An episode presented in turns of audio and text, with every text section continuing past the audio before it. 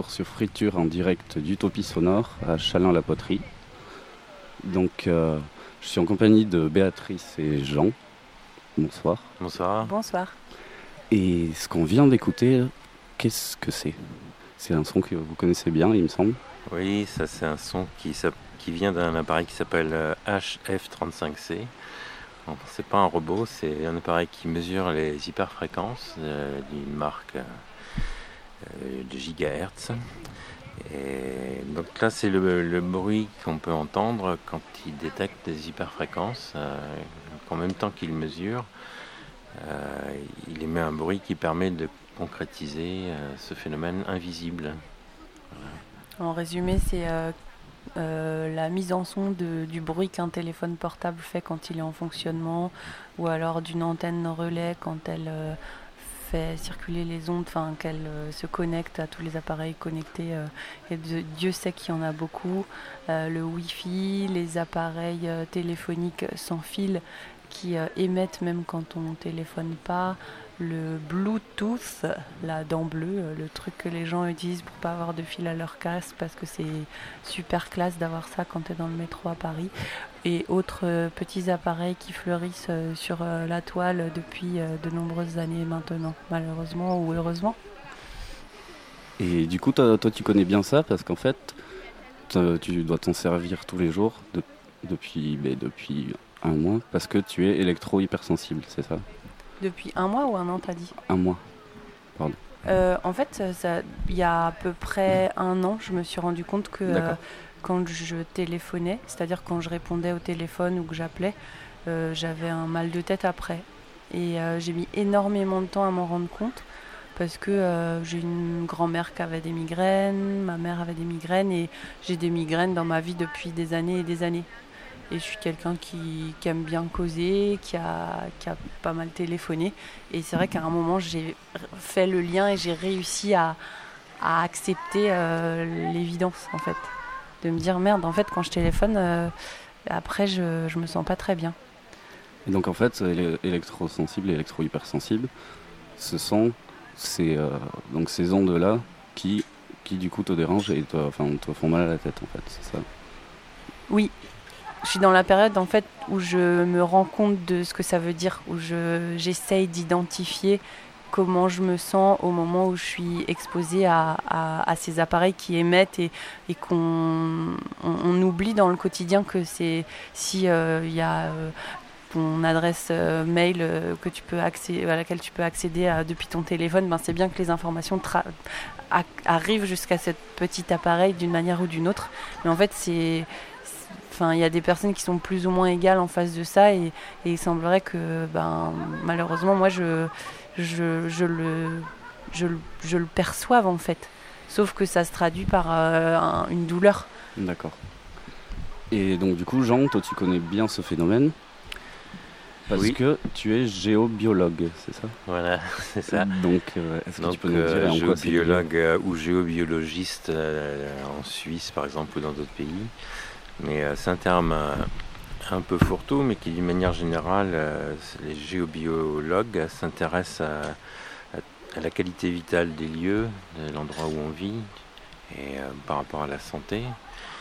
Et donc la spécialité, c'est un peu d'analyser les ondes, tout un tas de choses qui sont invisibles. Donc on peut s'aider de, de pendules comme on était à l'ancienne, détecter des cours d'eau, des courants d'eau ou des failles, et là, depuis quelques années, euh, on s'intéresse à d'autres sortes d'ondes qui ne sont pas des ondes telluriques. On s'intéresse aux hyperfréquences de la téléphonie notamment, euh, à, tout, l'électromagnétisme de l'électricité de euh, RDF. Et tous ces éléments-là, ce progrès-là, est venu poser des problèmes de santé réels qui ne sont pas perçus euh, dans le quotidien par la plupart des gens, même s'ils en subissent les effets. Mais certaines personnes euh, sont euh, effectivement électro-hypersensibles et, pour elles, la vie est, vraiment un très gros problème au niveau de l'intégration sociale, au niveau de cette agression permanente qu'elles ressentent directement. Et comment est-ce qu'on devient électro-hypersensible? Quelles sont les causes en fait? Ça peut être lié à une sensibilité personnelle qui vient s'additionner à, un moment où tu as été euh, hyper exposé. Et, euh, après, euh, tu développes une sensibilité telle que tout ce qui passe, même les petites choses, te mettent mal à l'aise et te dérangent dans ton quotidien. Et c'est la grosse difficulté, c'est de faire percevoir cette difficulté-là aux autres qui, eux, ne sont pas forcément consciemment et physiquement euh, confrontés et qui ont tendance à dire que c'est psychologique alors que c'est physiologique en fait. Il y a quelque chose d'intéressant autour de cette question. Du coup, au fur et à mesure de, la prise de conscience du problème que, que je peux avoir, en fait, déjà, j'ai envie de dire, j'ai pas un problème. C'est juste que je, je suis juste sensible, mais c'est le monde qui a un problème parce qu'il a euh, multiplié ses appareils sans vraiment interroger réellement euh, le danger que ça pouvait causer, avec toute la question des, principes de précaution qu'on applique dans tous les domaines. Dans ce domaine-là, euh, ça n'a pas l'air d'avoir vraiment pris, et puis c'est éminemment politique aussi parce que aujourd'hui, il y a beaucoup de gens qui disent mais il n'y a pas d'études qui prouvent ce problème sur la santé humaine, Et en même temps, il y a énormément d'argent qui se fait aujourd'hui sur euh, les abonnements téléphoniques, sur euh, les appareils téléphoniques, les, téléphones intelligents, etc. Et du coup, ben il y a beaucoup beaucoup d'entreprises qui n'ont pas intérêt à ce que cette info soit vraiment vraiment intégrée par la population. Et du coup, il y a des études qui sont favorables, au même titre que, que, que dans d'autres domaines. je sais pas moi, les Non, je pensais à un exemple un peu précis, mais euh, les Nations Unies, elles ont dit que tout allait bien dans les zones qui ont été bombardées à l'uranium appauvri parce qu'elles ont fait des études dans des territoires, sur, dans des champs qui ont pas reçu de bombes. Enfin voilà, c'est un petit peu ça. Et euh, en tout cas, dans cette recherche, euh, j'ai fait une formation sur les champs électromagnétiques en Bretagne avec une, une boîte qui est spécialisée dans la protection de, de l'environnement, de l'habitat, etc.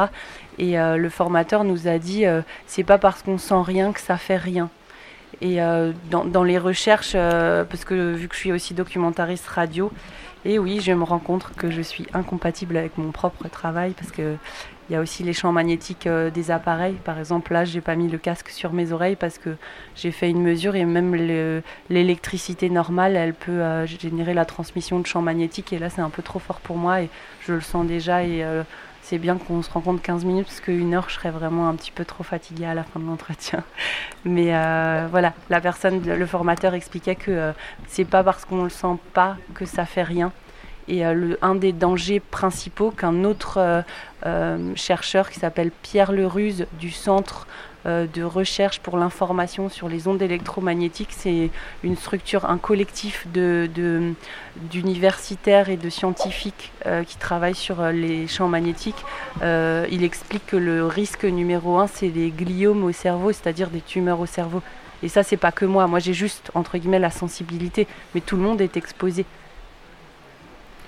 Et du coup, Jean, est-ce que il y a euh, des, solutions, des mesures à prendre pour euh, éviter ou pour, euh, pour parer ce, oui. cette réaction? Oui, oui. Ben, D'abord, essayer de se préserver de, du contact direct. Je note en, en passant qu'il y a des pays qui commencent à réagir, puisqu'en Angleterre, en Autriche et en Allemagne, ils interdisent les, Wi-Fi dans les écoles. Euh, les assureurs, euh, depuis euh, je ne sais plus trop quelle année, depuis 2000, ils ont exclu les, les, problèmes de santé liés aux ondes électromagnétiques de leur contrat d'assurance. Tout comme en 1910, ils avaient commencé à exclure l'amiante. Donc il y a des choses qui se savent et que mais qui rentrent dans le grand public que longtemps après parce qu'il y a des lobbies qui freinent, qui empêchent l'information d'arriver.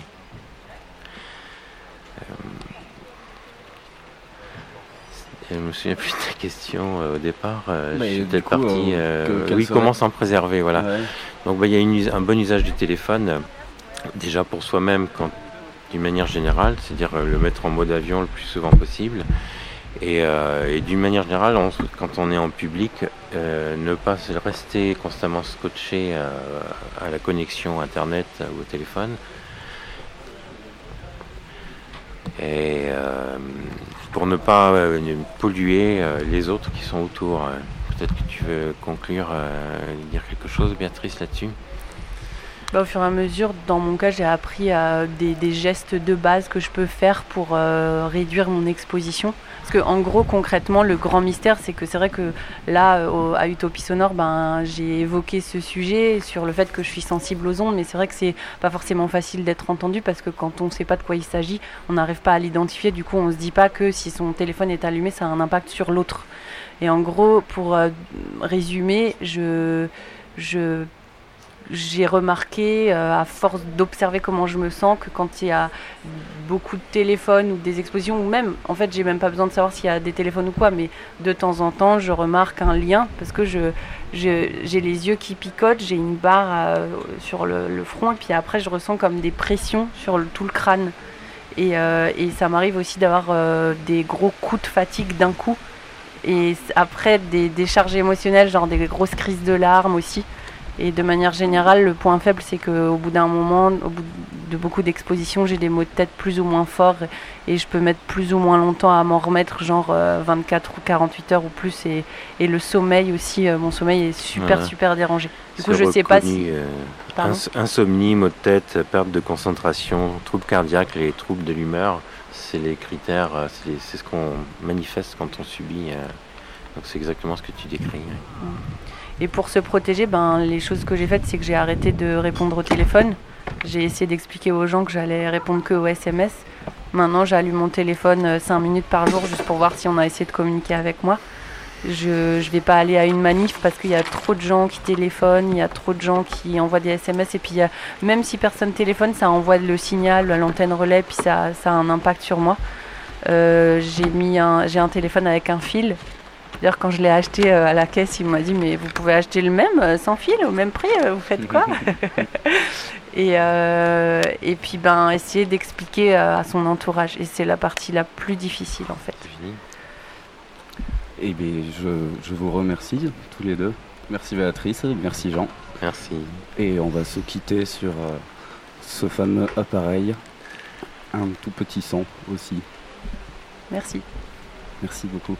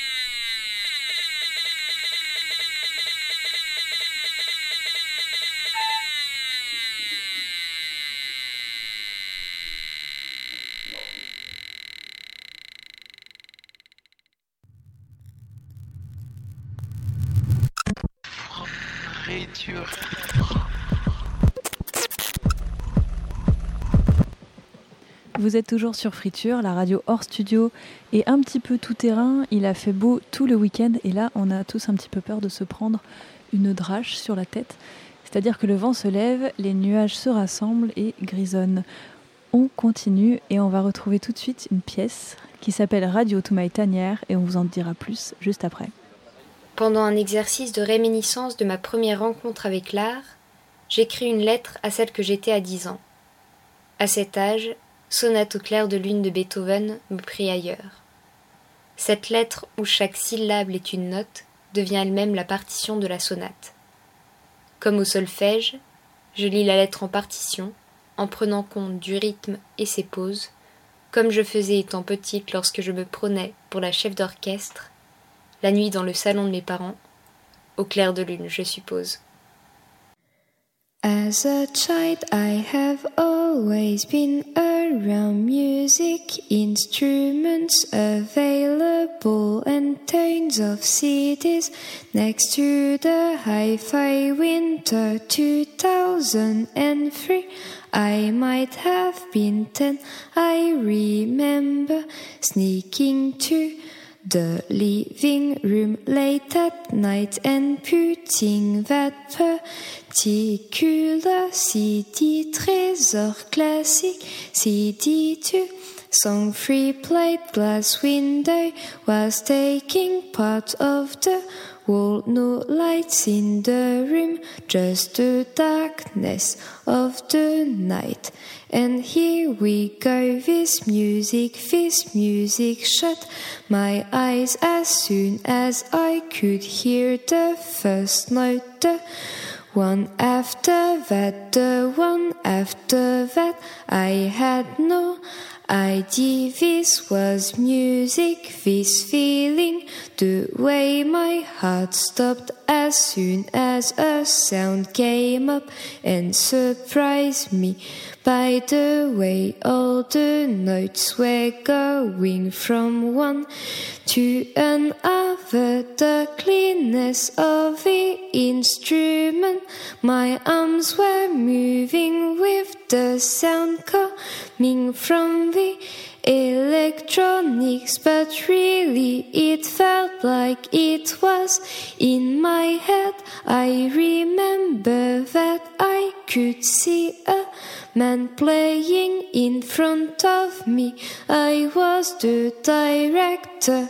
I felt all his moves, the way his breath was moving along the music. I was even breathing at the same time than him.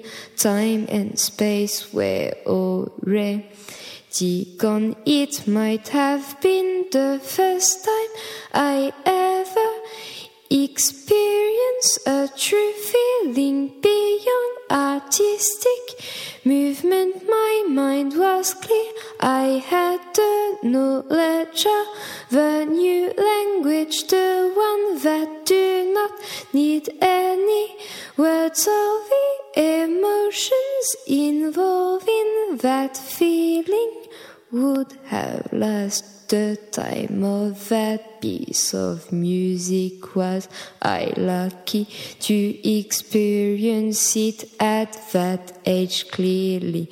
I remember not feeling then not feeling anything moonlight of Beethoven to my dearest ten years old me.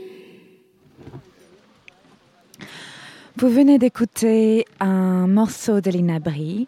Le titre s'appelle Radio to My Dearest Ten Years Old Me. C'est une pièce sonore précédée de sa présentation et composée à partir du morceau Moonlight Sonata de Ludwig van Beethoven.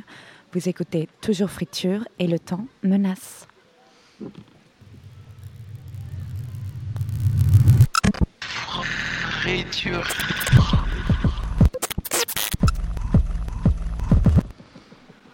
Hier soir, il faisait plutôt beau et c'était la grande soirée de l'Utopie Sonore. Et pour pas mal de gens, c'était aussi le grand jusqu'au bout de la night. On a pu découvrir qui était Robert et apprendre que la présidentielle n'aura pas lieu, deux choses que vous n'allez pas tarder à savoir aussi. On a profité d'une magnifique performance de Radio Humain, du jazz psychédélique de Nebia Trio et N'ayons pas peur des mots d'une boom déchaînée. Bref, grosse soirée pour ce samedi de restitution des ateliers de l'utopie sonore. Et ça a commencé au dîner avec les petites annonces au mégaphone. On l'a dit, mais on l'a peut-être pas assez répété. Utopie Sonore est un événement organisé par l'association Le Bruitagène.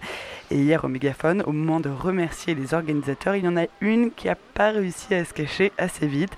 Et comme apparemment elle n'aime pas trop être vue, on s'est dit qu'on allait vous la faire entendre. Salut Anaïs. Bonsoir. Euh, Est-ce que tu peux du coup nous expliquer un petit peu ce qu'est euh, l'association Le Bruitagène?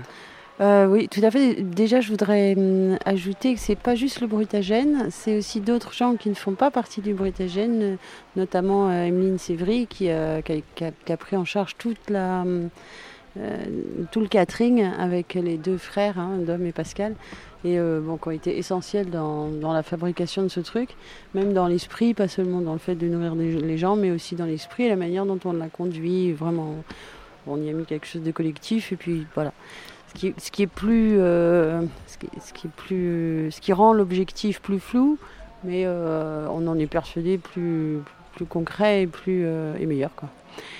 Ensuite, qu'est-ce que, ah, qu'est-ce que le C'est un collectif euh, de, création radiophonique euh, qui existe depuis 2009 euh, et plus orienté vers le documentaire depuis 2011. Pareil, on est, on, on est né à quatre, on a tout appris ensemble, donc on, y a une, une facture collective de, suite. Et depuis, alors ah, très vite on était 5, puis maintenant on est 7, mais on a toujours gardé ce côté collectif où il y a peu, il y en a, mais il y a peu de documentaires qui sont réalisés par une seule personne. En général, c'est, il y a, un, jeu de miroir, de, regard euh, sur le, travail qui, rend que le, travail commun et, et, bah, pareil, je trouve, je pense meilleur. Et c'est pour ça, du coup, que vous avez monté l'association. C'était pour travailler à plusieurs. Est-ce que vous aviez vraiment besoin d'une association pour faire ça? Non, pas du tout. L'association, c'est juste pour pouvoir euh, faire des factures parce que on se doutait bien qu'avec la gloire allait venir la richesse. Bon, en fait, on attend un peu encore les deux, mais, mais bon, mais ça va venir, voilà. Et du coup, on a un numéro tiret, et ça, c'est vraiment génial, quoi. Du coup, vous proposez à la vente ou à la, à la diffusion les pièces sonores euh, que, vous, que vous créez, les docus? Ah. Et alors, euh, salut Delphine euh, Salut Lorraine, ça va? Ça va bien Tu poses des questions un peu capitalistes Ouais, ouais, ouais, nous on est comme ça, tu sais, à la friture, J'avais il n'y a que la frite vu. qui compte. Hein. Alors voilà, ça c'est Delphine, c'est notre dernière recrue. Nous avant on était, on était, on était appliqués, on était ordonnés sur un travail vraiment constructif. Puis De- Delphine a débarqué. De- depuis c'est devenu euh, alcoolique et un peu politique, je crois, mais je pense pas. moi. Ah, mais surtout alcoolique, sur. Rihanna Ouais. aussi. euh, voilà. J'aime beaucoup. Donc c'est moi la, petite nouvelle. D'accord, Ouais, tu es euh, la septième roue du carrosse. Eh, mais c'est ce qu'on dit en général. C'est la meilleure, quoi, celle qui, tu vois, qui empêche les autres de rouler, quoi. Ouais, mais comme ça on prend des directions plus étranges quoi. tu Mm. vois. Mm. Je- je- J'assume bien quoi. J'assume. Est-ce que, euh, bon, on était parti sur euh, la nécessité de l'association, on comprend que c'est euh, un peu euh, de, de, de bas problème. Euh, vos, vos, vos docus, euh, ils sont. Est-ce qu'il y a une sorte euh, de thème? Est-ce que quand vous commencez à imaginer euh, un docu, euh, vous dites aux autres Ouais, j'ai une idée, je voudrais peut-être faire ça, vous en pensez quoi? Bah, en fait, le, oui, dans, on est plusieurs. Il y en a qui font des docus de, leur côté, donc ils, sont autonomes. Ceux qui travaillent en collectif, souvent, c'est, ils annoncent un sujet, les autres disent ouais, c'est pas génial ou pas, voilà. Et puis après, bah, il va construire un peu plus son, sujet, écrire ce qui devrait être une note d'intention. Bon, enfin, en général, c'est pas abouti. Mais les autres, la, critique et, la, fine, on l'affine à plusieurs, et surtout, bah, la- la routienne, quoi. C'est écrit quelque part, tout ça. Et quand celui qui porte le, sujet va avoir mené son, travail euh, jusqu'à une espèce de pré-montage, su- il va le présenter aux autres qui vont dire ouais mais voilà ce que tu voulais et voilà ce que c'est et il y a peut-être un écart. Surtout Marie là qui n'est pas là qui est partie puis qui, qui s'acharne à être maman donc là elle est moins dispo mais sinon qui est très douée pour, pour démonter un travail de six mois en, en quelques mots et, et pas forcément apporter de solution mais, mais vraiment à la fin c'est mieux quoi. Et est-ce que le fait d'être une association vous aide à trouver euh, des espaces de diffusion pour euh, ces créations documentaires? Euh, Euh, on a le nôtre en fait. En vrai on cherche Ah, pas C'est tellement ça quoi. qui m'intéresse. Alors, c'est quoi le vôtre Pour dire la vérité. ah, c'est le web quoi Ouais, c'est le web. On a une, euh, une page, euh, une page qui, est- qui est destinée à ça. Ouais, c'est pas tout à fait vrai en fait, parce qu'on fait tout un travail de, de com. Elle me donne tort devant tout le Et monde. à en même chaque temps, tu es la septième roue du carrosse. Ouais, c'est ça, ouais. Elle est pas trop au courant, elle sait pas où sont les chiottes. Enfin, c'est un peu- C'est faux, je C'est les ai boulet, tout le week-end. C'est vraiment injuste. hein. Bravo, félicitations. Mais on reviendra aux chiottes plus tard. Ah, Il y a des complaintes, c'est ça? ah, non, Les fritures, c'est tu vois, c'est ça quoi. C'est des dur. exigences, des exigences. Ouais. Tu vois, qu'est-ce qu'on entend quoi Qu'est-ce qu'on en fait? Ouais, Non, mais qu'est-ce je, en fait je voudrais te couper en fait, parce que ça me fait plaisir ouais. de te couper. Tu vois, ça me, ça me donne un peu d'assises. Sur la diffusion. Voilà. Euh, non, non, tu as posé une question tout à l'heure. Alors, je sais pas si c'était une blague, mais tu as dit, mais euh, vos, vos- les, les créations qui- que vous faites, vous les vendez C'est ça que tu as dit? Non, enfin, comment vous les diffusez euh, Oui. Ah, Bah. C'était Oui, un oui, peu. euh, fourché, ouais. Non, j'ai dit, j'ai dit que vendez, oui. Le Bon. truc, quand il y a, une, une- quand il y a une, une créa qui est sortie, il y a un petit travail de com qu'on fait où on envoie à toutes les radios associatives. L'idée, c'est quand même que ce soit diffusé sur, de la, sur des radios. Après, éventuellement, des festivals, ça, c'est- ça fait pas de mal, mais voilà. Il n'y en a pas beaucoup, quoi. Heureusement qu'on pff, on fait des trucs. euh, hein, bon. et, euh, et ensuite, il y a, il y a le site de, de- du bruitagène.info, et qui, qui est plutôt une, une réserve euh, qui est ouverte à- à- aux internautes, quoi mais, mais on c'est pas là qu'on qu'on- on attend le plus de- d'écoute et puis bah voilà on connaît le monde de la création radiophonique enfin surtout ouais documentaire radiophonique c'est pas c'est petit c'est un petit monde il y a, pas beaucoup d'auditeurs il y a des réseaux de diffusion qui sont très limités surtout en France ta, ta, ta, quoi Ok. Ouais. Et Tu vois, moi, il y a une époque où je vendais mes, mes docus euh, aux radios. radio publique, tout ça. Voilà, ça s'appelle pigiste en fait. Euh, on est Mm. des millions dans Mm. ce pays. Et ben, de toute façon, c'est pas cher payé et euh, c'est fatigant. Et puis, euh, ça installe des, tu vois, des, des rapports euh, un peu d'autorité, de pouvoir, de, de, Mm. hiérarchi- de hiérarchisation. Enfin, tu vois, c'est un peu particulier. Moi, je suis bien Attends, il y a le trésorier euh, qui euh, fait des oula. trucs, des sous. tu vois, on parle de thunes, tac, direct, il arrive. et, euh, et, et du coup, c'est fatigant, en fait. Après, euh, après c'est une de- des façons d'en vivre, en fait. Mais euh, déjà, t'en vis petitement, et Mm. puis, euh, et puis, et puis voilà. Donc moi, je suis bien contente d'être dans- d'être dans un collectif qui m'accueille, qui me qui me permet de, tu vois, de m'élargir, de rencontrer plein de gens. Tu vois, on a bien vu ce week-end quand même ce qui s'est passé. Et ouais, c'est quand même le cœur du sujet. Je veux dire, c'est donc le Bruitagène, euh, collectif de création de documentaires euh, radiophoniques, a organisé cette année Utopie Sonore pour la première édition. Alors on se demande Yes. effectivement, est-ce que tout le monde de la création documentaire est réuni ici? Je ne sais pas, mais il y en a peut-être une bonne partie. Il y en a une partie. Ouais, ce qui fait plaisir, c'est que tu dises première, puisque pression que première, bah, c'est, ça appelle euh, une suite, quoi. Eh ben oui, et puis de toute façon, vous êtes venus aujourd'hui vers nous avec des grandes feuilles de papier pour nous demander un peu des retours sur cette édition. Mais alors, comment vous avez eu l'idée euh, Quelle était l'envie derrière euh, cette utopie sonore? Ah, Tout à l'heure, je parlais d'Emeline euh, qui, s'est occupée du catering, là. Et c'est, un, je sais plus, un jour, un, un lendemain de fête, évidemment. Mais on avait vraiment, vraiment pas beaucoup bu la veille, donc ça, c'est, c'est clean, quoi. Et, et, elle, et on bavardait, on était chez- elle avait dormi chez moi, et donc voilà, tu sais, les dimanches qui, se, qui s'étendent, qui se ternisent un peu. Et on discutait, on parlait de la frustration après Brest arrivait, longueur d'onde arrivait. On parlait de la frustration de ces festivals qui sont vachement bien parce que tu te, tu te rencourages, puis tu revois tes, tes potes radiophoniques, quoi. C'est pas tes potes, mais c'est tes potes radiophoniques. Mais en même temps, tu as des ateliers qui, qui s'enchaînent, tu as, des trucs, tu cours partout, euh, t'as pas beaucoup de temps pour te voir, des couloirs aseptisés, tu sais, Mm. du, du- de, Brest, là, le, le lieu, je sais plus comment ça s'appelle. Et, euh, et puis le soir, bah, tu parles un peu, mais en fait, tu as vachement envie de boire de l'alcool et de faire la fête, donc paf, ça passe aussi. Et il y a ce truc de, cette amorce, cette envie de, putain, j'aimerais bien travailler avec euh, Aline Pénichon, il fait des trucs trop cool. Et, mais ça ça dure pas, quoi. Ça, ça... Et euh, de ça, on s'est dit, bah ouais, on, aimerait bien euh, euh, avoir ce temps-là. Et Emeline me dit, mais, mais vous, vous avez qu'à le faire au Bruita. Et je dis, non, mais ça va pas, on n'a rien, quoi. On n'a rien, même pas de lieu. Elle me dit, mais tu sais, ce, ce manoir là que tu nous saoules avec tout le temps, et que, faut, bah, t'as qu'à le faire là-bas. Et, là, je dis, bah, mais. Puis, il n'y a rien qui vient, quoi. J'ai pas d'objection en fait, j'ai pas vraiment d'objection. Et là, je me, enfin, je me dis pas encore, mais je sais quelque part que mon été il est pourri quoi. Ça y est, je vais le passer. Euh, ton été, une bonne partie de ton année aussi, tu vois. Euh, bon après, il y a eu le printemps qui est venu me bousculer en plus, euh, ça, euh, Hmm. avec les manifs et tout. Mais On a beaucoup travaillé et on était sur les deux projets, enfin les deux projets en même temps parce qu'on participait à. On était l'écho nantais de Radio euh, Debout Paris euh, sur le- le- les quatre mois, les trois Mhm, mois mhm. de, de lutte contre la loi travail. Donc on, on faisait ça, ce qui était très intense, Oui. quoi. C'était tous les jours. Il y avait, il y avait une suite d'événements, des choses à suivre, plein, Mhm. plein de choses qui se passaient. En plus, tu es en train d'essayer de comprendre ce qui se passe, tu vois, parce que ça a l'air quand même un peu important et ça, c'est en train de prendre une forme. Donc toi, tu y es tous les jours, tu te poses plein de questions et à côté, tu as cette espèce de rassemblement à, à- à monter. Et c'est colossal en fait. Et en plus, c'est colossal avec des aspects euh, organisationnels, tu vois, où tu n'as pas trop envie de passer 4 heures des fois à discuter de, euh, du covoiturage ou des toilettes ou des trucs comme ça, tu vois. Et en même temps, c'est avec ça que tu vas faire vivre euh, ton, ton point de départ, tu vois. Ton...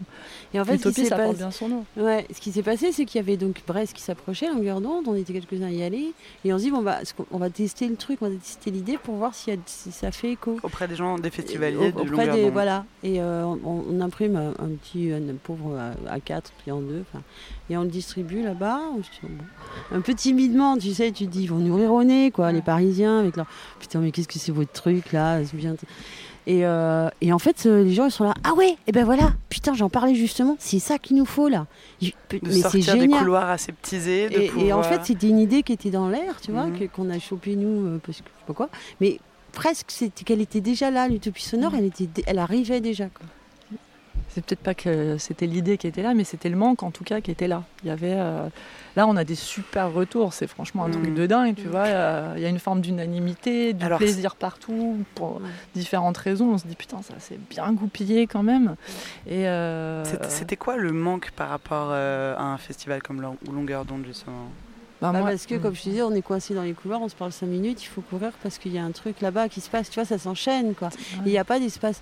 Bah, évidemment, le fait de, de pouvoir se retrouver, il fallait dormir au même endroit, il fallait rester, il fallait être dans... Tu sais, quand tu voyages, tu commences à voyager quand tu restes quelque part, quoi. Il fallait, voilà, il, il- il- il fallait donc un lieu fermé, ça pouvait pas, même pas se faire en ville. D'abord, c'est un lieu moche. qui n'existe pas, mais puis qui serait alloué. quoi.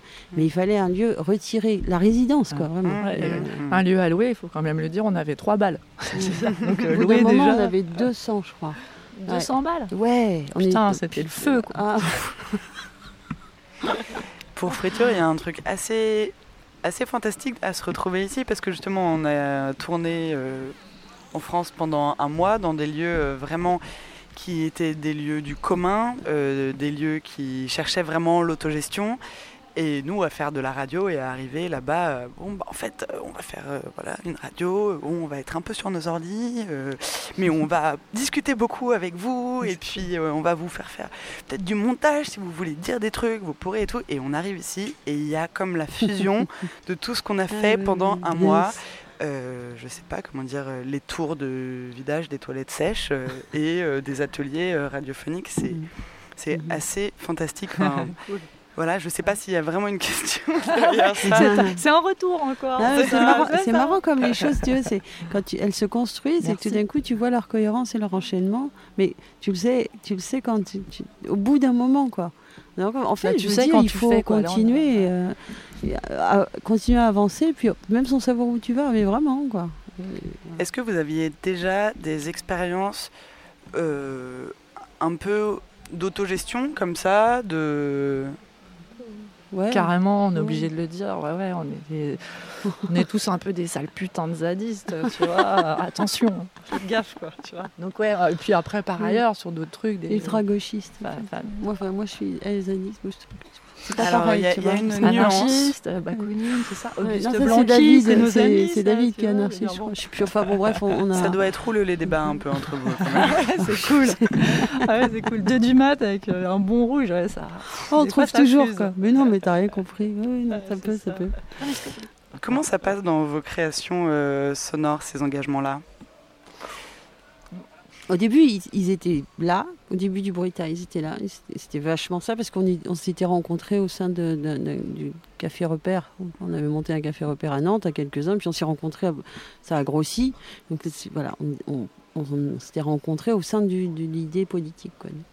Et, en faisant de la radio, euh, un peu influencé par, euh, par la Bassie, j'y suis un peu sur cette référence. Et puis assez vite, bah, on a fait notre propre truc. Puis là, on a un peu exploré euh, la, création radiophonique, le son. Tu vois, on a été saisis, quoi. On a été vachement, on a, été avalé par le son et toutes ses possibilités, tout ce qu'il a d'intime. Et. Et il y a eu le, printemps dernier, et ça, bam, ça nous a ramené à, cette exigence de, de, de créer politiquement. Après, si je peux me permettre, s'il nous reste un peu de temps, je sais pas. Euh, le bruita, euh, si on regarde tout le travail du bruita, de toute façon, c'est c'est quand même assez traversé euh, par le politique, mais au-delà, le politique dans le sens où on Mm. essaye de réfléchir, tu vois, sur des aspects de la société, de l'histoire, voilà. Et après, il y a des trucs carrément politiques, tu vois, Comment ça euh, avec, avec des, pos- des positions claires, quoi, un peu plus, tu vois. Moi, je, et moi, je suis arrivée au bruita pour, pour répondre à ta question, comment le politique traverse vos, vos docus. Mmh, mmh. Moi qui suis arrivée seulement depuis un an, clairement, euh, tu vois, je, je suis de l'école du reportage pur. Et, euh, et du coup, euh, là, enfin, moi j'ai vraiment été tout le temps dans, dans- dans du reportage, dans du réel, dans du politique, tu vois, Mm. même si évidemment, tu n'es pas là pour lancer des slogans à la radio, mais tous mes sujets étaient clairement ancrés dans le politique. Et du coup, en arrivant en Bruita, c'était cool parce que eux, ils avaient ça, et en même temps, ils avaient. Euh, euh, une recherche, tu vois, autour de beaucoup plus axée sur le, le- son, euh, tu vois, euh, La matière la, sonore. la matière sonore. Il y avait, il y avait, il y avait aussi ça plus, même si on cherche, hein, enfin, tu vois, même Mm, si, euh, ouais, ouais, grave. parce qu'on est, on est encore assez novices. Non, mais c'est c'était bien. C'est magnifique ça d'être novice. Et là, ça nous nourrit, là. Ça nous nourrit follement, Mm. quoi. Puis là, tu Mm. fais des rencontres formidables. Enfin, ouais, ouais, Mm. c'est cool. Est-ce que vous avez pu participer à des ateliers un peu? On change de sujet. Choya, choya. Non, non, ouais, pas trop, pas trop. On a fait. les ateliers du soir. Il y avait, euh, Alcoolémie euh, à partir de 22h, ça on a fait. Ça, on a bien fait. Et, mais non, c'est non, je t'ai pas vu. Épuisement, à partir de, de 8h aussi, on l'a pris vu. celui-là. Ouais. je t'ai pas vu aux ateliers, moi. Je... Bon, Bah, j'y étais pas non plus, mais ouais. En même temps. J'aurais pas euh, dû changer de sujet, je crois. Mais non, mais moi j'étais un peu- j'étais pas dans les ateliers, j'en ai fait, j'en ai croisé quelques-uns euh, aujourd'hui avec Ouais. Christophe par exemple, c'est hyper bien. Ouais, on a Alors, c'était quoi C'était sur le travail, hein, c'est un mec euh, qui, qui vient de euh, comment dire de, de- c'est un syndicaliste, enfin c'est un mec qui travaille dans des syndicats plutôt et qui travaille juste sur la la, souffrance au travail, donc il travaille avec les, les- les- les travailleurs, avec les employés. Sociologue. Sociologue. Et euh, il, il les interroge, tout ça. Et donc, il nous proposait tout à l'heure euh, un croisement entre une réflexion à partir de, de son travail et aussi de, de la question même du travail. Et, euh, et, et aussi, euh, ce qui, il nous a fait écouter un petit peu euh, ce qu'il enregistre. C'était hyper bien. Avec Super. une méthode, ouais. C'est c'est vraiment bien parce que. C'est le seul une- atelier que j'ai fait, bizarrement. Politique, bien. Mmh. Bah, c'est C'était c'était dimanche et qu'il y Ouais, a. comment on enregistre, euh, comment, comment on fait du son Veux dire, comment l'action de faire du son devient euh, un acte politique euh, dans la manière dont, dont on le prend Ou est-ce qu'il abordait ce genre de questions? Ah oui, mais totalement, ouais, ouais, parce qu'il parlait de la nécessité de, pour les travailleurs de, parler de, leur travail, de des objectifs qui leur sont donnés et de, de- des conditions de travail et de la pertinence. Mais tellement, c'est même pas besoin de le rappeler, de- de- d'entendre celui qui fait pour pour, pour améliorer le processus. Quoi. Sauf qu'il y a ce constat qui, voilà, qui est malheureux, c'est que en fait, c'est pas la, la qualité du processus qui est recherchée. Encore a, a fortiori, pas la- la- la- la- le, le- bien-être du travailleur ou c'est bon, son confort, c'est juste des trucs de, de profit immédiat euh, à trois jours, à quelques heures. Donc il y a une destruction tou- toujours, toujours, toujours dans le processus du travail salarié aujourd'hui. Bon. Et donc il, c'était, posait cette urgence, cette désespérance, cette misère, quoi. Et, euh, et, et- et la- le- l'intérêt de la radio, pour des raisons historiques, pour des raisons mécaniques, pour des raisons, je ne sais pas quel Mhm. qualitif on pourrait trouver, mais qui, qui apporte un, un espace là. Et l'idée d'après, mais que ça, c'est, c'est- moi je, leur- ai dit, c'est maintenant quoi. C'est de, c'est de, de, de créer ça, parce que tu vois, enfin, si on veut pas se précipiter dans une destruction qui va, qui va nous bouffer, qui sans doute la, première réponse, en tout cas dans l'histoire, c'est toujours été ça, c'est, une forme de fascisme, c'est de, c'est de, récupérer nos forces, de récupérer Mhm. notre intellect, notre Mhm. imaginaire, notre amour, tout ça, et, et, et- et dans le travail aussi, sur des choses très, Mhm. pas seulement de, faire des grosses partous, quoi, mais aussi, euh, voilà. C'est Pour, peut-être. Pour faire plus simple, en fait. il pointait plein de trucs, mais un, un truc essentiel qu'il pointait, par exemple, c'était euh, le travailleur est plus, euh, est plus l'expert en fait de son propre geste. Il Mm. subit même son Mm. propre geste. Il a même plus conscience des fois de son savoir-faire, de, de son intelligence, tu vois, au travail. Et il a même, et encore moins l'espace pour dire que, que c'est compliqué. Mais ce qui est surtout compliqué, c'est que c'est d'autres gens qui font pas son geste, qui sont des experts de son travail et qui vont lui dire ce que tu vois. Donc il a développé tout ça. Enfin, c'était Ah, vachement plus clair hein, chouette. Quand elle dit ça. C'est pas mal. Bah, moi, ce que je considère un peu, c'est que ici à Utopie Sonore, avec tous ces ateliers, euh, parfois on fait du montage. On ne sait pas Mm. exactement très bien ce qu'on fait. Ça nous permet d'être un peu mieux, de un peu mieux maîtriser euh, notre outil de travail. Ben, je vous remercie beaucoup. Ah, Nous aussi, Euh, on te remercie beaucoup. J'ai envie de vous dire à l'année prochaine, du coup. Oh, virée, merde, fond, la pression, fond, la pression, quoi. Merci, Friture. Bah, pas sans vous alors. Thank you very much. Ciao.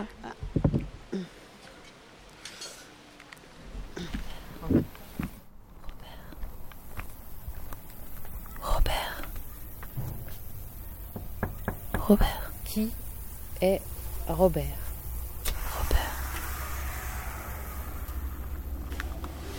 Bonjour. Vous êtes ouvert? Oui. Bonjour.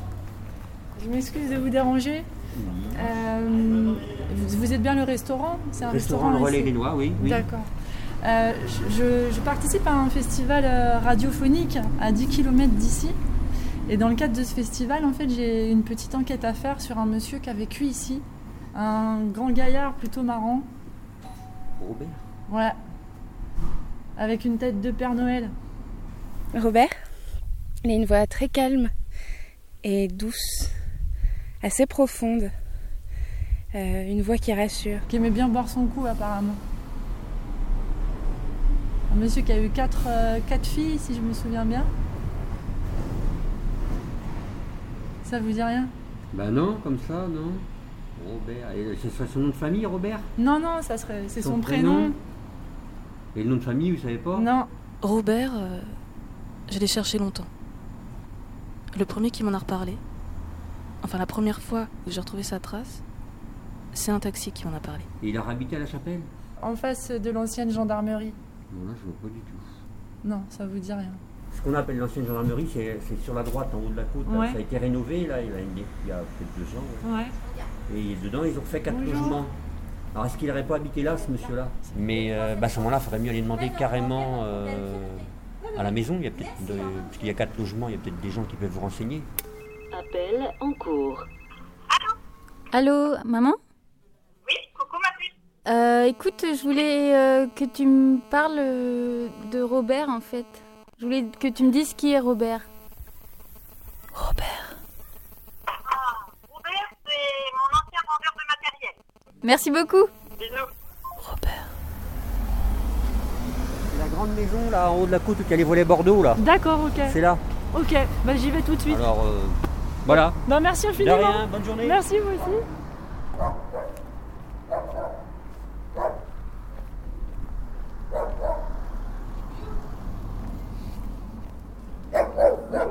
Ah, Robert. Du nom d'Edouard Robert, industriel et inventeur du biberon à la fin des années 60. 1860. Non. Non, c'est pas ça. Robert, masculin. Saint.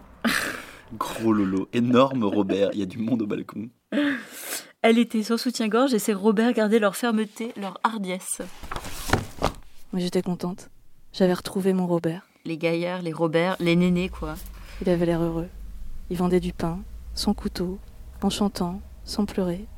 Ça me suffisait. Bonjour monsieur. Bonjour. Excusez-moi de vous déranger si tôt. Euh, c'est vrai, hein, euh, mais euh, il promenait son chien, hein. C'est tout, hein. Vous l'avez pas plus connu? Euh, si, on se parlait, mais euh, lui, il avait travaillé au château, lui, euh, Robert. Quel château? Ah, qui y a là? Mais où, hein? C'est pareil, hein. Et vous pouvez me dire euh, quel était son caractère? Oh, ben, il était gentil, hein. Ah ouais? Ah ouais. Bah, il promenait son... Ben, je sais pas ce qu'il est devenu, hein. Euh, Généreux. Robert, je l'ai rencontré euh, un soir euh, d'été. Euh, Il y avait la pleine lune et les étoiles. Et euh, il m'a parlé de son travail d'apiculteur. Il m'a parlé de la relation unique qu'il entretenait avec euh, les abeilles dont il s'occupait. Câlin. Et, mais strict sur lui-même quand même. Moi je, savais que c'était un nounours. Mais c'était un père suivi d'une femme stricte qui suivait le mouvement. C'est ça quoi. Mais je l'ai découvert, on va dire, mes huit dernières années. J'avais envie de le découvrir petit à petit. Quand il est arrivé ici en France sans ma mère et sans son ex-compagne, c'est là où ben, je me suis dit, bah, il est à moi. Moi, j'ai un souvenir très très précis de son grain de beauté euh, sur l'épaule. Euh, parce que ça se fait pas en général. Enfin, les hommes euh, n'aiment pas découvrir leur épaule, mais lui, il faisait ça tout le temps. Surtout quand on était à table. Alors ça, pour me pour m'émoustiller, euh, c'était son petit geste. Non, très charmant ce Robert quand même. Ah oui. Mais Robert, qu'est-ce que tu fous Tout le monde te cherche.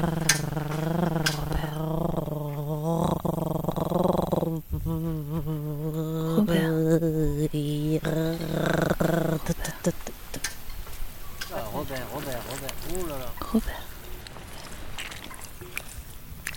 Robert. Robert. Robert. Robert. 1951. La maison d'édition du dictionnaire est fondée pour la langue française par Monsieur Paul Robert. Moi, j'ai j'ai aucune idée de qui peut être Robert, je sais pas. Ça se trouve, il est là Robert. Ici, depuis qu'il est venu ici, je me rendais compte que vraiment beaucoup de gens l'ont aimé et, que c'était génial. Moi, je me dis, il n'a pas eu assez d'amour de ses filles et de, la vie. Donc, pour moi, c'était parfait. Robert. Robert. Par contre, vous pouvez demander en dessus à. Comment qui s'appelle euh, À Kevin. Ouais. Où c'est? Lui, il l'a connu. Mmh.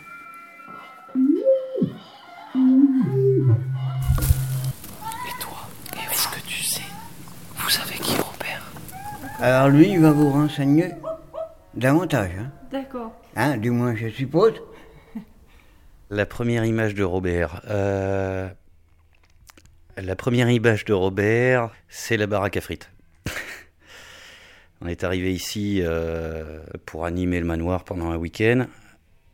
Et Robert a monté une baraque à frites. Et c'est vraiment lâché, découvert en fait. En fait, on se rend compte qu'il est juste l'homme qu'on rêve tous d'être. Moi, ce que je mets chez Robert, c'était ses pieds. J'aimais beaucoup euh, ses orteils. Et l'espace entre, entre son gros orteil et, et le suivant, pour sa, son pied droit, c'était très précis. Il, il avait une manière de bouger ses orteils euh, sous la couverture qui était... Muy suave, ¿no? Muy. Muy. suave. Et puis après, bon, bah, bien sûr, son, son, son teint, sa, sa petite barbe. euh, non, très charmant ce Robert quand même. Ah bah, il a toujours rêvé de vivre dans un château, d'être aimé de tout le monde, de, donner tout aux autres. Et là, je crois qu'il a pu euh, justement euh, s'ouvrir et être lui-même. Donc il a pu être comme il voulait, quoi, je pense, sans jugement. Et il a vu que les gens avaient besoin de lui, euh, et lui besoin d'eux surtout. Donc euh, il y a eu un équilibre qui s'est créé, quoi. Donc euh, là, bah, il travaillait plus, il avait le temps. Il s'est apaisé, il avait le temps. Qu'il avait 75 ou. Vous lui donniez plus ou moins? Non, moins. Ah ouais? Pourquoi? Hein? Il avait l'air jeune ou juste il était joyeux? Ah ben la barbe, bah oui, bah. Et, il l'appelait comment? Je sais pas. Vous le savez, hein Non, je vous jure, je sais pas. Il l'appelait comment? Non, parce que euh, dans la commune, il y avait des, des- les grands-mères et les grands-pères, ils l'appelaient le père blanc. Parce qu'avant, il y avait la barbe blanche. hein. Alors Robert, c'est Robert la plante. Robert. La plante, il met des chemises manches courtes trois quarts avec des carreaux. Euh, et il a une moustache, je crois, des lunettes. Il a les cheveux mi-longs, gris, un petit bidon et il fait de la radio et il est vachement sympa. Je connais un Robert. Il apparaît, il disparaît. Il a des plumes et des- un petit bec, des pattes. Mais bon, ça, c'est, j'en suis qu'au début de mon investigation. Je pense que Robert est très très poilu. Je pense que Robert a des cornes. Robert. Je pense que la nuit, il hurle à la mort. J'en sais pas plus. Robert. Robert Robert Robert Robert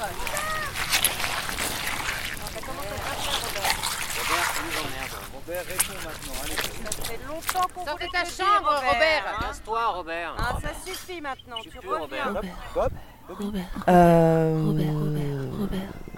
Robert est quelqu'un qui est apparu dans ma vie après que j'ai débarqué, euh, enfin que j'ai repris le lieu ici toute seule, et euh, qui a pris une place considérable dans le début de cette aventure. C'est vraiment euh,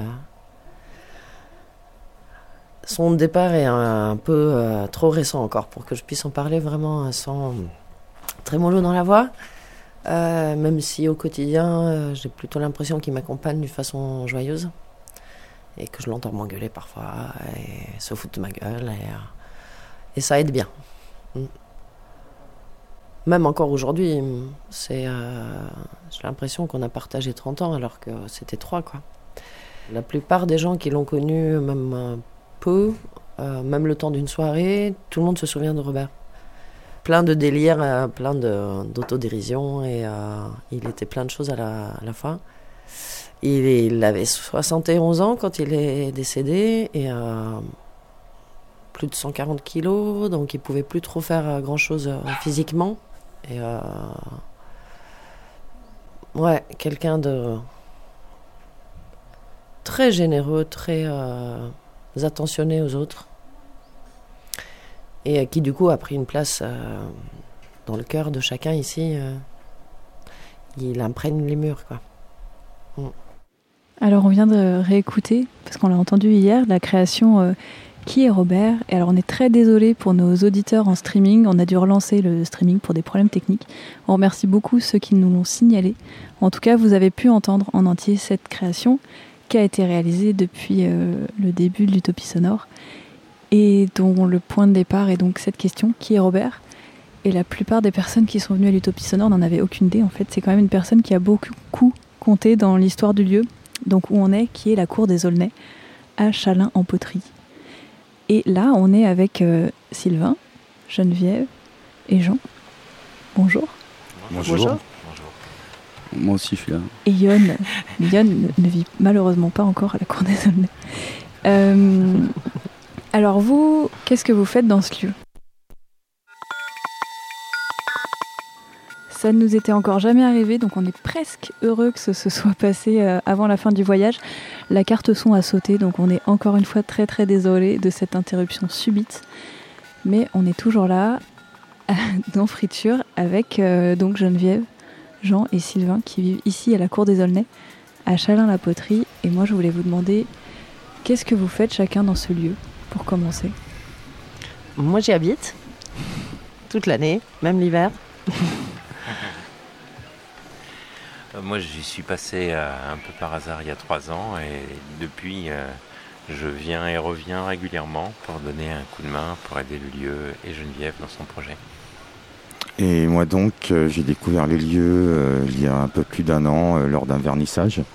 Et j'ai été reçu avec une telle convivialité et, gentillesse que voilà, j'ai décidé de, de signer. quoi. T'es revenu.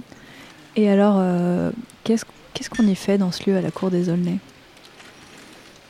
Bonne question. Euh, On commence tout juste. Donc, euh, les activités euh, qui s'y passent pour l'instant euh, ont germé suite à des opportunités et des rencontres. Euh, donc, ce qu'on y fait pour l'instant, c'est par exemple un concert par mois en moyenne, un thé anglais. Euh, des expositions, effectivement, à l'occasion, euh, des utopies sonores. Sonores ou pas Ou pas.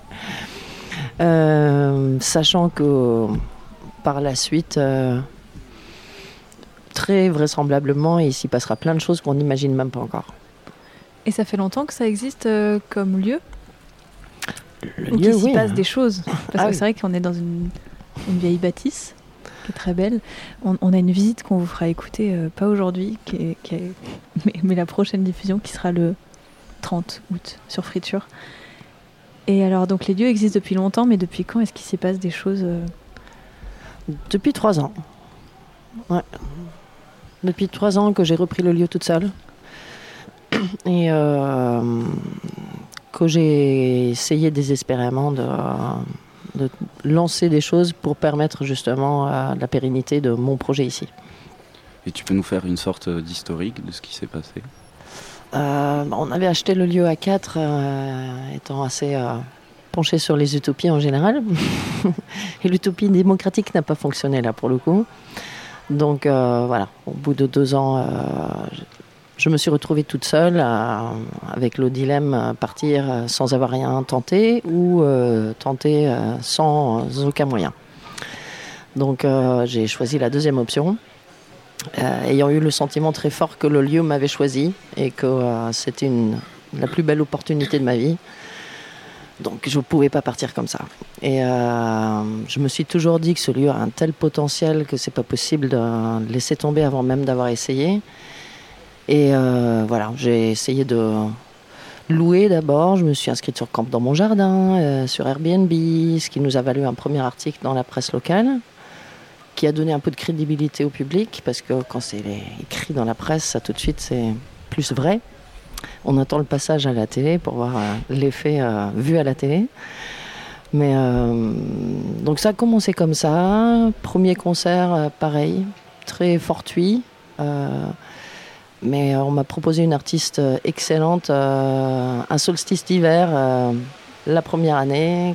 Et on a fait le concert très inconsciemment dans la chapelle jour de tempête. Euh, On a dû bien entendre. Il faisait bien froid. Ouais. Mais c'était tellement magique que euh, l'énergie que ça m'a donné euh, m'a donné envie de, de continuer. Et puis euh, les musiciens nous ont envoyé d'autres musiciens, sont revenus. Ça s'est transformé en, dans, dans ce rythme-là. Et euh, un concert par mois, plus des résidences du coup, qui s'improvisent aussi. Euh, et voilà. Donc on continue sur cette lignée et euh, j'espère bien qu'on va développer davantage le théâtre aussi, d'autres formes, de, d'autres formes artistiques. J'ai tellement de projets ici que dans ce que je peux imaginer déjà. hein. Ouais, sans, sans compter ce que les autres peuvent apporter comme Exactement. idée ou comme, Mm. ouais, Ouais. comme rebond. Et alors, euh, comment ça se passe? Enfin, comment c'est né cette idée de de proposer des choses dans ce lieu-là? Voilà, comment c'est arrivé peut-être dans vos trajectoires de vie à chacun de d'un moment de se poser à la cour des Aulnay et, et d'y faire des belles choses? Euh, je trouve que ce lieu euh, dégage un certain magnétisme. Euh, et euh, donc Geneviève, Geneviève aussi euh, a un certain charisme dans sa façon de, gérer les choses. euh, elle a les capacités de, de rêver.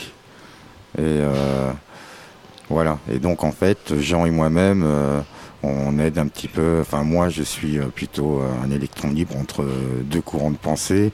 Jean est très rationnel, d'une prudence peut-être excessive parfois. Et Geneviève, euh, elle fonce. Donc euh, voilà. t'as un équilibre des. Ouais, c'est complémentaire. Tout. Ouais, tout à fait quoi. Bon après, euh, il y a d'autres membres aussi euh, émérites qui ont tous une fonction euh, Mm. en fait euh, qui participent euh, au projet quoi. Et moi, je me demandais, du coup, euh, dans ces manifestations, comment les, les locaux réagissent ou les autres habitants du village réagissent à ça? Euh, euh, une très bonne question. On ne les voit pas beaucoup. On les voit pas beaucoup. Euh, il a fallu que Jean et moi on lutte euh, pas mal au niveau administratif par rapport au PLU du village il y a deux ans. C'est quoi le PLU PLU, c'est le plan local d'urbanisme. Et Ah. comme c'est un tout petit village et que c'est des campagnes reculées, c'était le premier qui existait ici. Et, euh, et qui, si on s'était pas battu, n'aurait rien permis du tout. En fait, il aurait fallu que les dé- les- toutes les dépendances restent à destination agricole. Donc euh, voilà, c'était très important. Très euh, restrictif, quoi. Ouais, très important de ne pas admettre ça et on a obtenu gain de cause. Donc on peut maintenant euh, vouer les, les bâtiments à autre chose. Euh, Qu'est-ce que t'en penses, Jean? Oui, c'est ça. Donc ça a permis d'ouvrir vers le culturel et le, le loisir. Ça permet plus facilement au lieu de payer le lieu, parce qu'il y a aussi toute la phase euh, euh, restauration euh, qui doit s'engager un peu parallèlement et, pendant de longues années. Donc la vie culturelle et la lumière, les projecteurs qui arrivent sur la cour des Aulnay à travers la vie culturelle viennent nous aider pour après aborder le côté financier de, des appels de fonds et la restauration des lieux. Quoi. Ouais, la restauration, parce qu'il y a beaucoup de choses à re- réparer, reconstruire, euh, préserver aussi. Et hum, vous, êtes, vous avez un format d'association? Oui. Enfin voilà, comment ça fonctionne aussi économiquement pour faire vivre euh, tous ces projets, enfin toute cette vie autour du lieu euh, Comment on s'y retrouve entre l'utopie et les contraintes qu'on a euh, Bah, c'est c'est un peu euh, un coup de dé à chaque fois. Ouais. Et euh, c'est utopique. Mais euh, avec l'activité culturelle, on ne dégage pas d'argent immédiat, mais on dégage une visibilité. Et finalement, c'est important. Puis en plus, ça donne de l'énergie au lieu, ça permet de connaître du monde.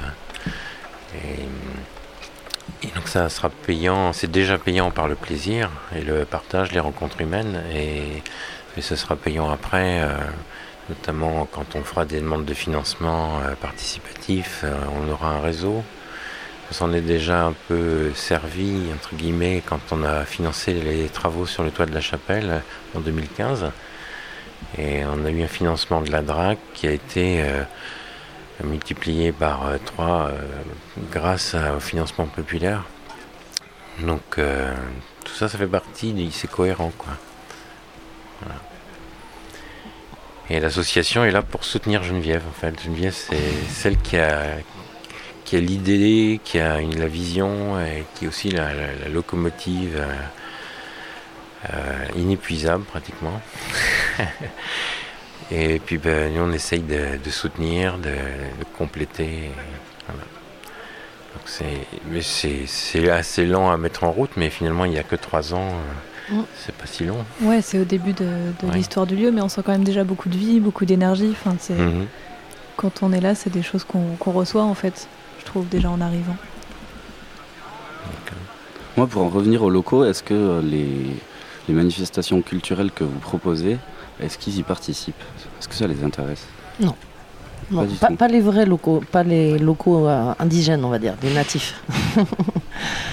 Euh, non, je pense que là, je me suis un petit peu trop fait remarquer en opposition totale à la mentalité ambiante déjà en haïssant mon drapeau suédois, mais qui était vraiment un gag, mais euh, qui, je pense, était pris comme une provocation. Mais en ayant démarré le projet A4, donc des hippies, euh, communauté, enfin bon, tout ce qui peut. Euh. Est-ce que toi, tu es arrivé sur le lieu, mais tu, enfin, tu, as tu étais de la région ou pas forcément? Comment Non. Voilà, tu es arrivé avec ce projet dans ce lieu-là? Ouais, ouais. Donc on a repris leur patrimoine un petit peu et avec une vision qui sans doute les choque un peu. Le premier événement qui s'est passé ici, c'était le premier mariage homosexuel du Haut-Segréen. Euh, sachant que la mère à l'époque était euh, homophobe euh, affirmée et, a créé une manifestation devant sa mairie une semaine avant le mariage et que c'est des premiers amis que je me suis fait moi dans le coin. Donc une partie de, de la journée s'est passée ici. Donc ça n'aidait pas non plus. J'ai donc pas eu beaucoup de soutien de la plupart d'autres personnes qui sont propriétaires de patrimoine, parce que très souvent c'est des gens avec des idées un peu réactionnaires et arrêtées, on va dire. Donc euh, voilà, ça n'aide pas non plus. Et c'est en plus une région d'agriculture intensive, une commune très agricole. Et il n'y a pas un agriculteur bio sur toute la commune. Donc moi j'arrive là avec euh, mes idées sur le respect de l'environnement et la place des animaux et euh, antispéciste affirmé. Euh, forcément ça n'aide pas à se faire des alliés. Mais par contre comme ils sont comme ça un petit peu avec tous les étrangers du coin, les autres étrangers viennent. Tu as appelé plein d'autres personnes voilà, qui ne se retrouvaient pas. Ouais. ouais. Je pense que c'est ce qui se passe dans un climat un peu hostile. Euh, en fait, tous ceux qui se prennent cette hostilité se retrouvent entre eux. et ça crée du lien. Paradoxalement. Et du coup, tu parlais de la, de la place des animaux. On en a vu plein. Tu crois que tu peux nous, nous les présenter? La liste est longue. Euh... Bruit, bruit. Sylvain d'abord.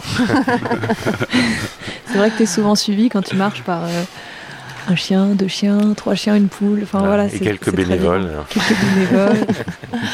ouais, j'ai une jolie famille. À poil, à plume euh, ou sans poil. Euh, oui, j'ai trois chiens, euh, quatre chats adultes et trois chatons. Non, oui, deux chatons presque adultes et quatre tout petits. trois chèvres, une poule et un coq, une cochonne et bientôt deux brebis. Et bien sûr, tout le monde a un prénom et connaissent leur nom. Et, euh, Il y a les chèvres aussi, je sais pas si on a. Les chèvres, elles sont, elles sont à l'arrière, Boubou, Bijou et Marie-Louise. Ouais. Là, on a Elios, c'est ça, c'est Elios Voilà, Elios qui le est. Le labrador qui passe sous la table du studio, qui participe. Et Cléopâtre. Et Cléopâtre, qui le suit constamment. Oui, c'est le couple du siècle. C'était pas César et Cléopâtre, c'est Elios et, et Cléopâtre. Et du coup, tu nous parlais d'antispécisme, et je pense que tout le monde ne connaît pas ce terme en fait. Est-ce que tu pourrais le définir très simplement? Oui.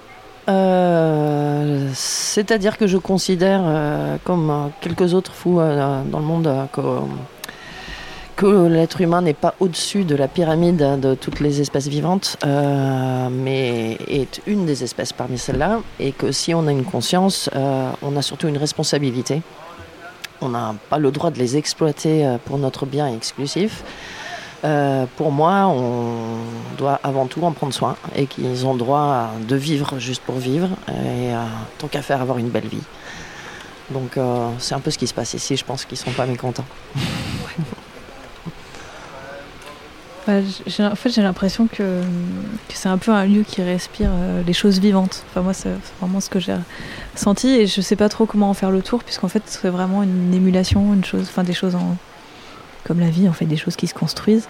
Alors, je sais pas si vous avez des choses à ajouter sur euh, un peu la suite de vos projets, la suite de votre place ici, ou juste même comment vous avez.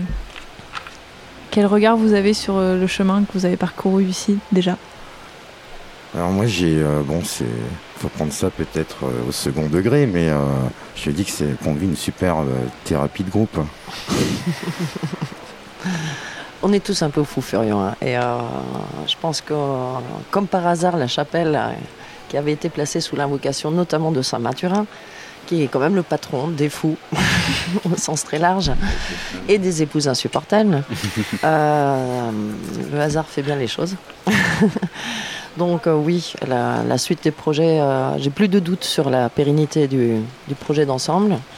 Après, euh, je suis impatiente de découvrir toutes les autres surprises qu'on va avoir qui promettent d'être belles. Mm.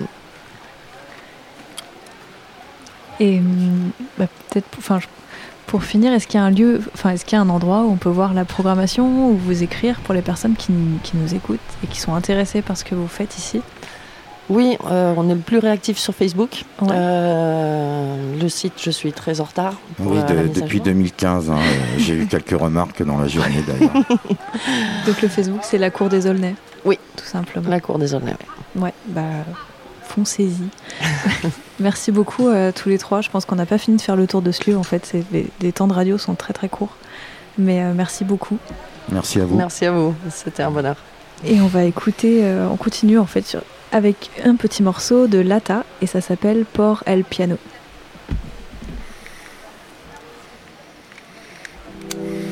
Por el plano me voy.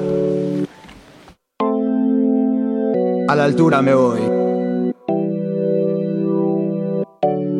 Me voy, me voy, me voy, me voy, me voy, me voy, me voy, me voy,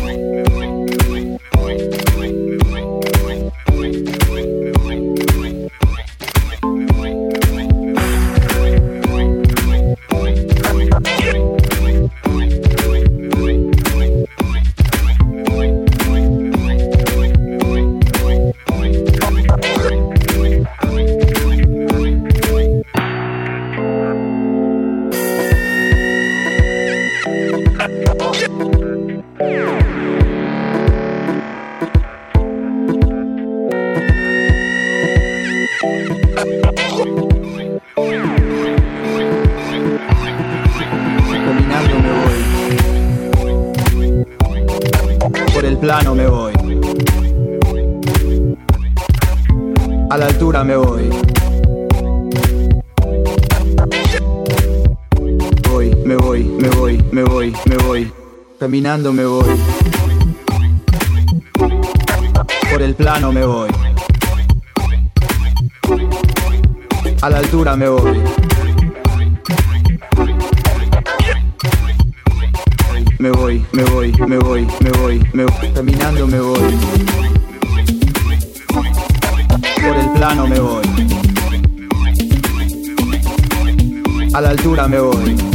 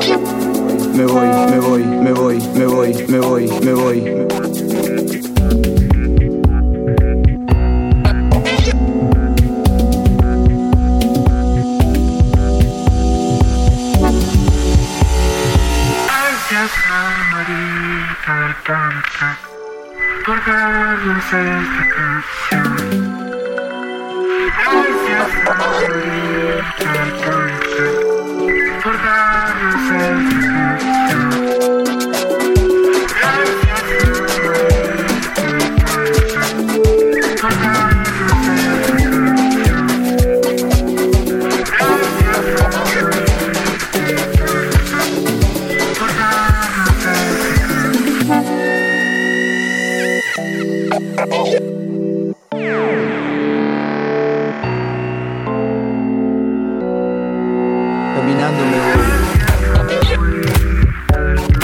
Por el plano me voy. A la altura me voy. Voy, me voy, me voy, me voy, me voy, me voy. Caminando me voy. Por el plano me voy. A la altura me voy.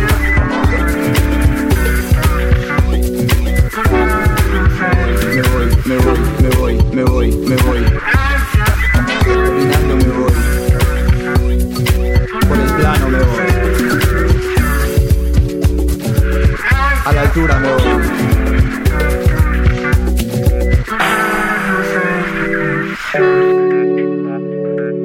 Caminando me voy. Por el plano me voy.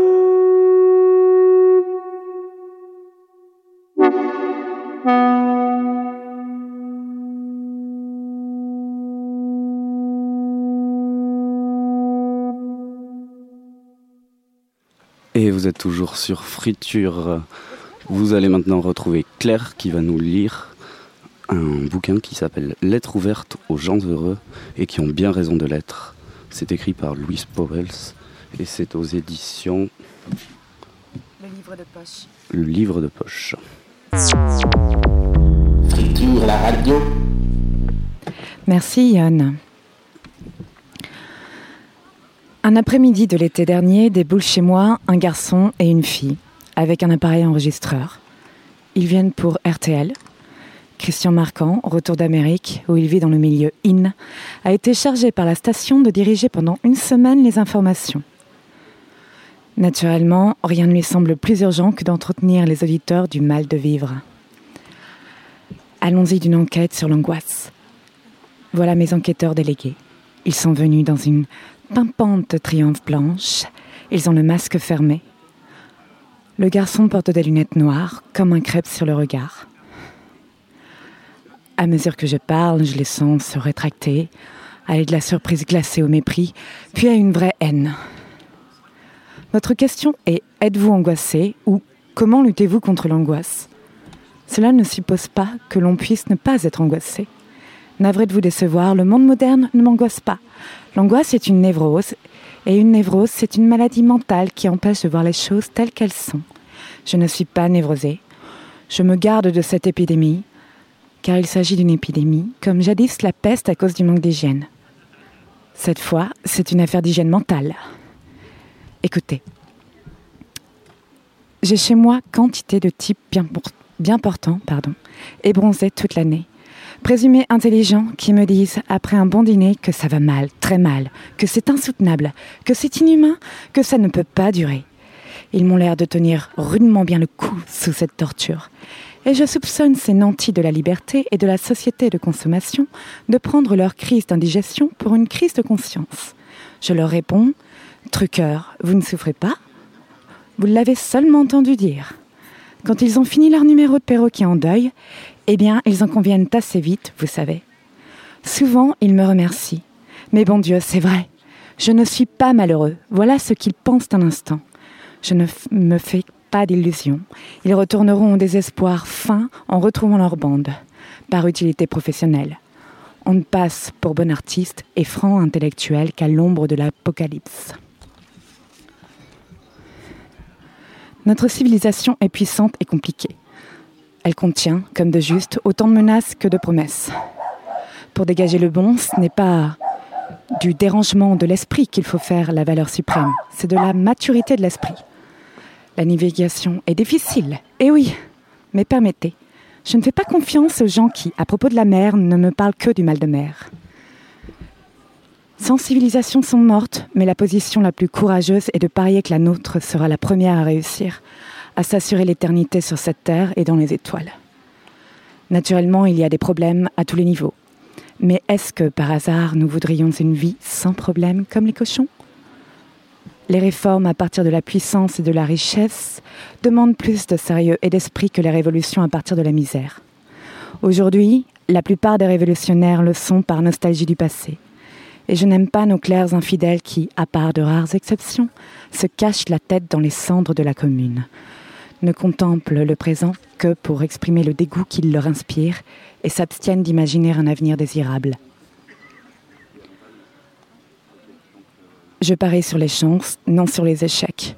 Si j'ai de l'inquiétude, ce n'est pas à cause de ce monde, c'est à cause des ennemis de ce monde. Je ne souhaite pas que notre civilisation explose sous la pression des esprits faibles et névrotiques. Il ne nous ferait que de l'atroce. Tant qu'on est libre, on est libre d'inventer l'avenir. Et, quoi qu'on en dise, nous sommes libres de ce côté-ci de la Terre.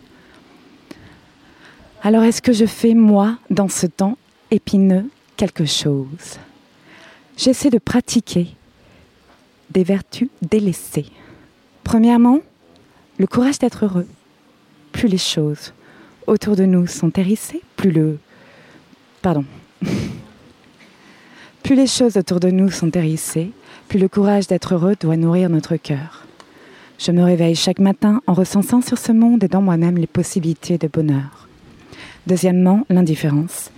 Je veux dire un certain détachement, une certaine distance qui n'exclut pas de participer, mais préserve la liberté intérieure. Si l'on ne sait pas ce qu'est la liberté intérieure, on ne sait rien de la liberté tout court. Et, bien que l'on croit lutter pour elle, on ne fabrique que des chaînes. Une maladie du siècle, c'est de haïr cette société, mais de tout lui demander sans rien nous demander à nous-mêmes. Trépignement de môme. Moi, je veux être adulte, profiter de mon âge adulte, dans la lucidité bien sûr, mais aussi dans ce qui est le bien le plus précieux et la plus grande réussite d'une vie, c'est-à-dire la sérénité. Ah, les enfants, qu'avais-je dit là? Mes deux zigotos intervieweurs étaient dans leur rage et le malaise viscéral. Vous prendrez bien un whisky? Non, non, on est pressé. Pas un mot. La fuite, serrés l'un contre l'autre dans l'allée du jardin, le feu aux fesses. Vite, la triomphe parier les copains, anxieux de retrouver leur confort, le désespoir. Tiennent à l'angoisse. Ils tiennent à l'angoisse. Elle leur tient chaud. Les mythiques menaces qui pèsent sur leur tête sont un soleil de sieste. Combien il leur est doux d'être désespérés de cette civilisation. Le désespoir bloque la réflexion sur soi-même et sur le monde. Révolte et dégoût suspendent les facultés de l'intelligence, comme le vomissement. Tu seras un homme, mon fils. Ta gueule, papa bouscule pas mon hamac, je suis un mort-vivant de l'Occident pourri.